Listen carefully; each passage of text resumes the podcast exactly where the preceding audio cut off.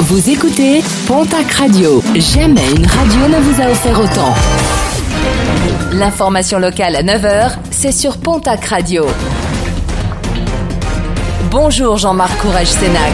Très belle matinée. Le ministère de l'Intérieur vient de publier son bilan de la délinquance en 2021 le département des Hautes-Pyrénées se distingue par une hausse significative des violences sur les personnes, une hausse de près de 19% en un an, hausse de plus de 25% des violences intrafamiliales. Quant aux viols et violences sexuelles, elles ont plus que doublé en une seule année. Après la ligne Tarbes-Toulouse, la grognotte des usagers de la ligne ferroviaire Hoche-Toulouse. Depuis le début de l'année, en raison notamment de l'absence de personnel lié à la vague Omicron, un aller-retour est annulé en moyenne chaque jour. Des usagers qui déplorent le manque de prise en charge de la part de la SNCF. L'épisodie de grippe aviaire prend de l'ampleur. Plus de 280 foyers de contamination ont été recensés en métropole, dont une très grande partie dans les Landes avec 183 élevages concernés.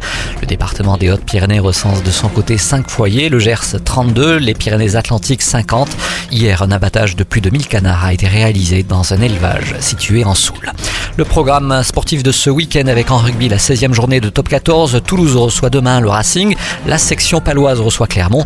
Biarritz se déplace à Brive. En prenez deux, la 19e journée. L'aviron bayonnais se déplace demain à Nevers. Le stade Montois à Vannes. En national, Dax reçoit demain samedi l'équipe de Blagnac. Le stade Tarbes Pyrénées Rugby se déplace à Dijon. En basket, Betclic Elite, l'élan Béarnais reçoit demain samedi l'équipe de Paris. En national masculine 1, déplacement de l'Union Tarbes de Pyrénées à Lorient demain samedi. Déplacement ce soir de Dax Gamard au Reuil Athletic Club. En Ligue féminine, le TGB recevra demain samedi l'équipe d'Angers. Et puis pour finir, en sport automobile, la nouvelle formule du Grand Prix de Pau devrait être présentée lundi. L'électricité et l'hydrogène devraient cette fois-ci être mises à l'honneur lors de ces prochaines épreuves.